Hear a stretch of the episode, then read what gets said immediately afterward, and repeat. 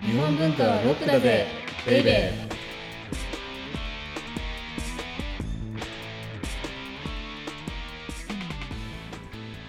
こんにちは先入観に支配された女サッチーですこんにちは、セバスチャン高木です。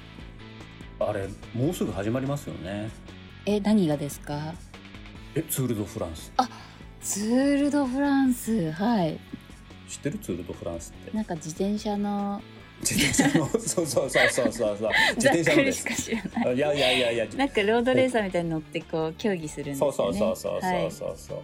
でもあれって、はい、まあ世界最大の自転車レースですね、ツール・ド・フおランスって。ー結構距離長いんでしたっけ3000キロぐらいおーすごい、もう21日はい、で、まあ、各チーム8人ぐらいでしたっけはいはいへーで、まあ、30チームぐらい出るのうんうんうんうんですけどはいもうあれって純粋にねはいなんか一生懸命自転車で走って、はい3,000キロ最初に走り抜いた人が優勝っていうすごいシンプルな競技だと思ってたんですよ。はい、うんうんうんうんえ今でも思ってるでしょさっきなんかちょっとえ駅伝みたいなこうイメージがちょっとあー私の中ではいや勝手にありまそしたらはいでこの間ネットフリックスでね、はいえーとツール・ド・フランスのドキュメンタリーやってたの去年のおおはいはい多分もうすぐ開幕するから、あなるほどじゃあそういう宣伝というかそはいそしたらもう全然違っててへえはいエースチームの中にエースがいるんですけれども、はい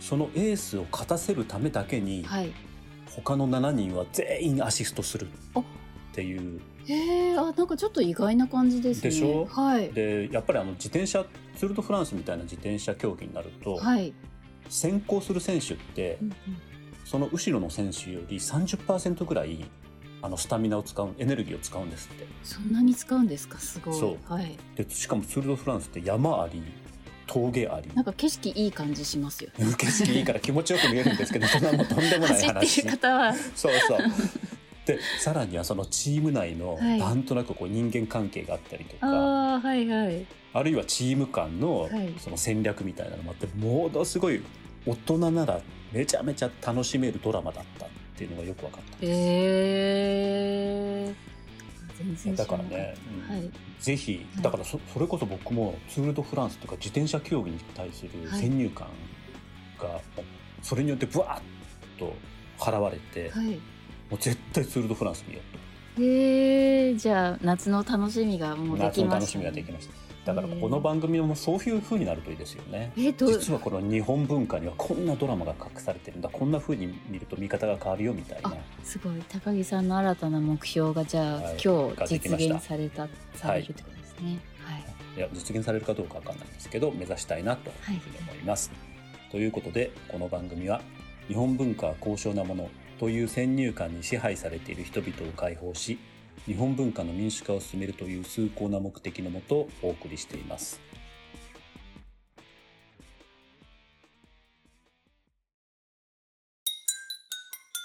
日本文化はロックだぜベイベー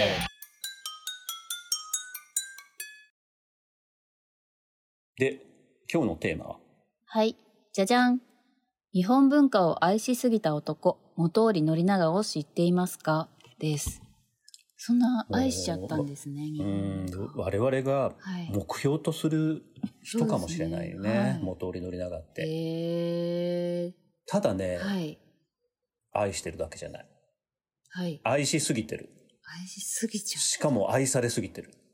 うだからサンシャイイン池崎さんみたいな感じだね。ン、サはいンシャイン池崎の、はい。えーっと、日本文化版。はい。で、サッチーってところで元織宣長って、はい。どういうイメージを持ってるんですかなんか国学者っていうのだけ知ってます。国学あれ違いますだっけいやいやいや、確かに確かに。あの、よく私たちは国学、国の学の祖ってうんうん、はいはい。いうふうに言って、はい。ちょっとだから、日本万歳、はい。美しい国日本はい。的な、はいはい。ああの、ナショナリズムそうですね。はいはい。にも利用されてると思うんですけれども、はい。多分そんな人じゃなかったと思あ、えー、う。もっとピュアな人だと思ピュア。う。うん。っはい。ていうので、はい。今回から、はい。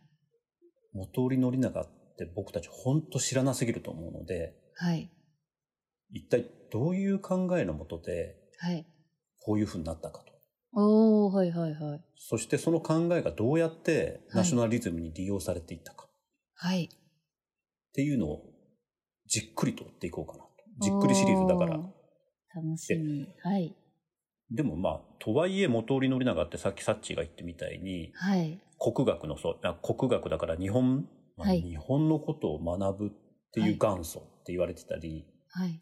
あとは有名なところでは物の哀れ論っていうのは聞あいたことあ、なんか聞いたことある気がしますあ。りますよね。はいあのつまり源氏物語うんうんはは、ちょうどその元織宣長が生きていた時代って、い。その江戸時代って儒教とかはい。仏教の影響がすごくすごく強くて、へえ、はい。ですから、物の倫理観とかね、はい。っていうのが、まあ、世の中を支配してたわけですよ。正しいことみたいな。ああ、そうなんですね。はい。で、それで見ると、源氏物語なんて最低じゃない確かにちょっと、道からは外れてるって言あわられそうほでらす。ほら、もう行った行った。はい道から外れてる。えー、はいはい。そうそう。その道から外れてるっていうのが、はい。この時代、支配していた空気なんですよ。なるほど。はい。ですから、源氏物語も非常に評価が低かったわけなんです。そうなんですね。へえ。でさ、はい。。皇族の方々ですよ、一応みんな そうですよね。確かに。もうあの人たちが、まあ、僕は不倫っていう言葉すっごい嫌いなんですけど、まあ、不倫をするわ。うん。もうぐっちゃぐちゃじゃないですか。結構いろんな要素が含まれてますね。 はい。でもその行動の正しさとかはい。だけ見たらもしかしたらそうかもしれないんですけれども、はい。その源氏物語ってはそういうものじゃなくて、はい。物の哀れだけをとことん楽しむ小説なんだと。うーん。そんなところに。人の正しさとか、はい。そんなものを求めちゃダメだっっていうのが物の哀れ論。はいはい、。ですからら、源氏物語の評価を一変させたっていう人でもありますよね。そうなんですね。じゃあ再発見した方。再発見した。へえ。もう一つ再発見したものがあって、はい。それが何かというと古事記なんですよ。あ、古事記教科書で必ず習います。必ず習いますそれではい。今どっちかっていうとはい。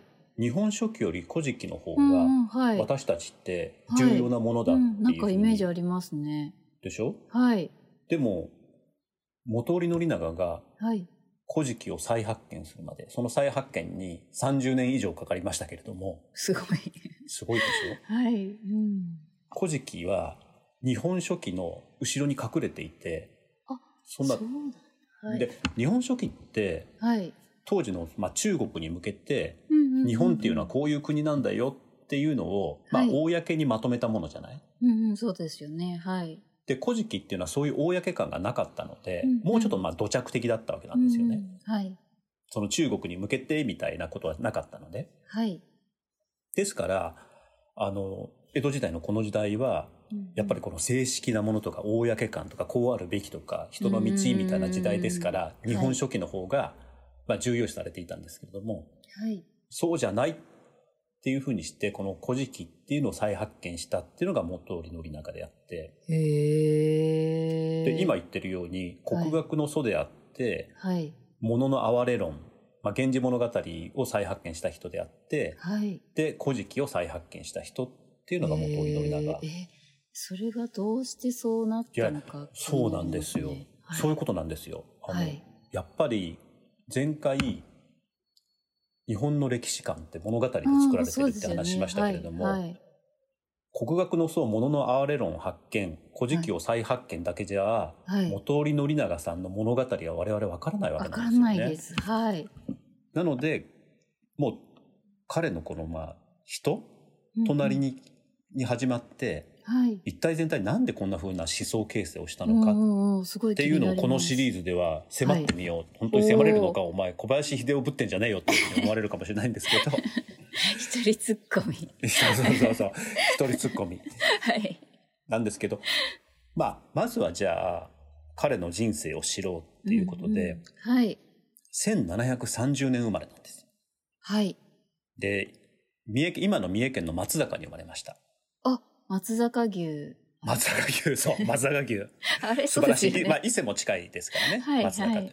ですから、この1730年っていう時代とはい。松坂っていう場所ってはい。実はもうすでに非常に重要なんですよ。えー、どういうことですかというのがこの1730年ってどんな時代かというと、まずはい1730同じ年ぐらいの1733年にはい。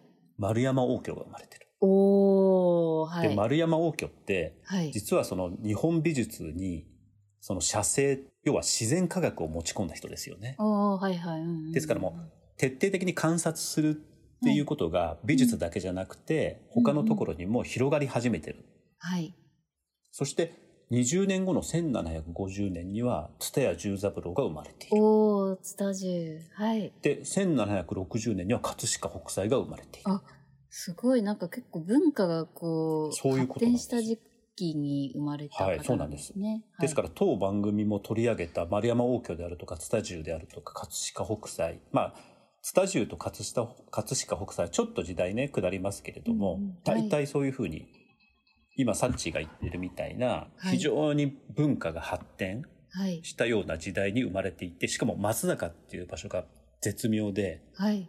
京都からそんな遠くないですよね。そうですね。はい。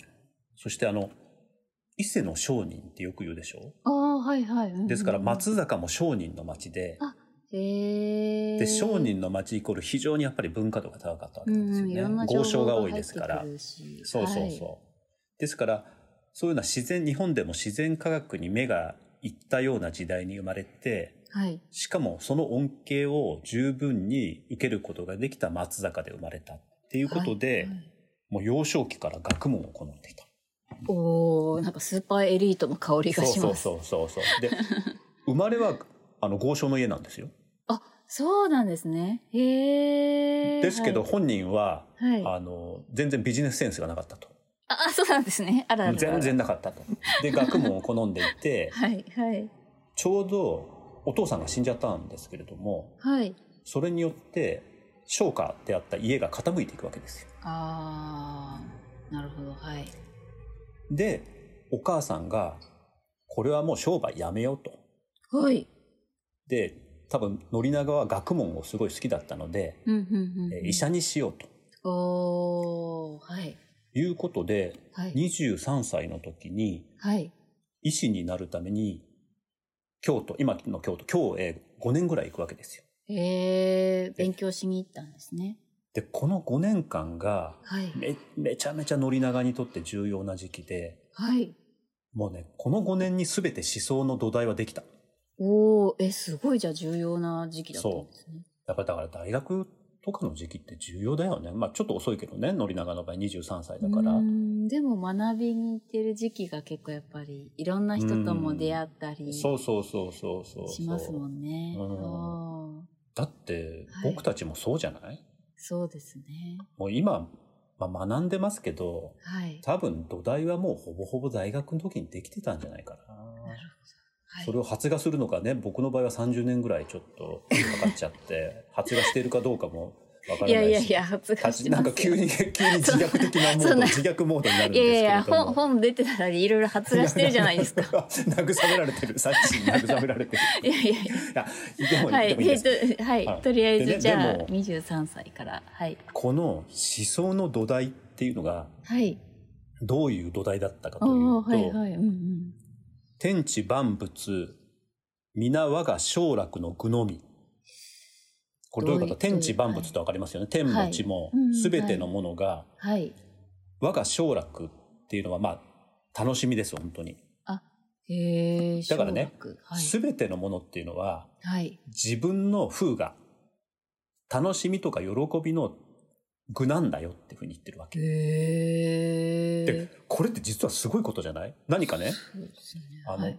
天下に聖堂をなすとか、はい出世、立身出世するとか、はい。そんなこと一切言っていないわけ。そうですね。自分の楽しそうみそうっそうてそうことですもんね。だからものすごいいわゆる中国の老僧主義だし、はい。その自分の中に喜ぶ、まあ、ちょっと禅的なところもあるでしょ。うんうんうんうん、そうですね。で、そこで、じゃあ何に喜びを見つけるかっていう、見つけた。たのが和歌だったんですよ。お、そこで和歌に。和歌なの。で、へえ。なぜかとういうとね、と、はい。これが重要で和歌の世界っていうのは、はい。ものすごく独立していて、はい。独立しているがゆえに、心の自由を妨げない。ああ、なるほど。はい。だから和歌を読むっていう行為は、はい。まあメタバースですよ。だからその世界に入り込むわけです。そうですね。はい。確なんだから現実を引っ張らない。かに。はい。で、さらに、ただ好ましいがゆえに好むっていう。だから何にも理由なんていらないわけ。あ、もうただ好きだと。そう。だから、人の道に乗っ取ってるからいいとか、さっき言った倫理観。あー。なるほど。そういうもの一切ないのあ。自分の心を自由にして、はい自分の心が望むっていうことに、全て喜びを見出す。おーなんか時代背景が分かってると確かに、あ、こういうのよく見えそうって思いますね。いや、でもね、はい僕は、ちょっとそれは、あの、もしかしたら違うかもしれないと思っていて、はい。あの時代において、はい。さっき言ったように、その仏教とか、はい。儒教が支配されていた江戸っていう時代において、はい。こんなことを思える人っていうのはすごいと思うんですよ。はい。はい。はい。だって、あの、これから、はいあの、幕末に向かっていって、はい。で、日本はどうなるとか、江戸はどうだみたいな風にみんな言ってる時に、ああ、確かに。はい。はい。俺は心の自由だけを求めて、はい。和歌の世界に生きてるんだ。確かで、に。はい。面白いのが、はい。和歌なんて何の役にも立たないっていう風に言ってるわけですよ。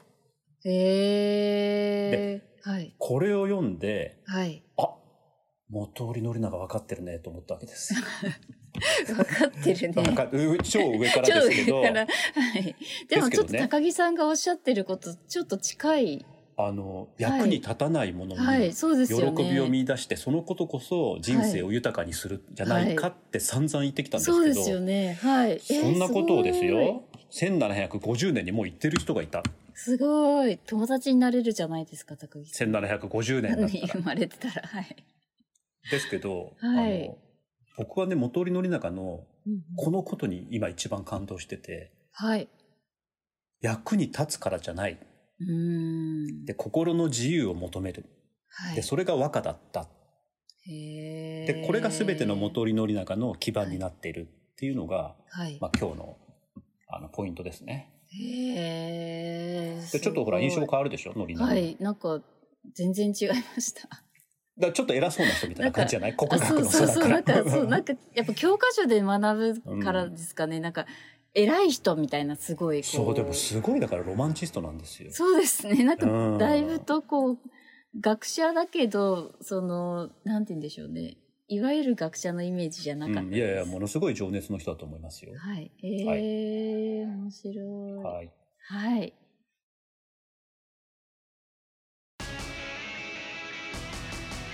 日本文化はロックだぜベイベー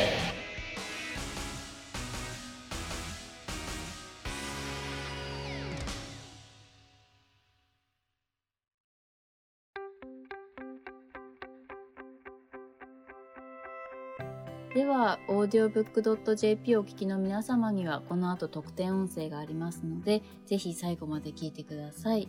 じゃあ次回は、元織宣長の人生の続きです。まあ人生の続きというか28歳ぐらいにはい。おそらく諸女作を書いているんですけれどもはい。その諸女作に徹底的に迫ってみようかなと。おー、はい。足分けお船っていう足、足分けお船足を分けて進む小さな船っていう、へー、はあいの。所著作なんですけどもこれがね、はいあのすごく読み直したら面白くてへー。あんまり知られてないのでご紹介したいなと、うん楽しみです。はい、はい。お相手はセバスチャン高木と先入観に支配された女、サッチーでした。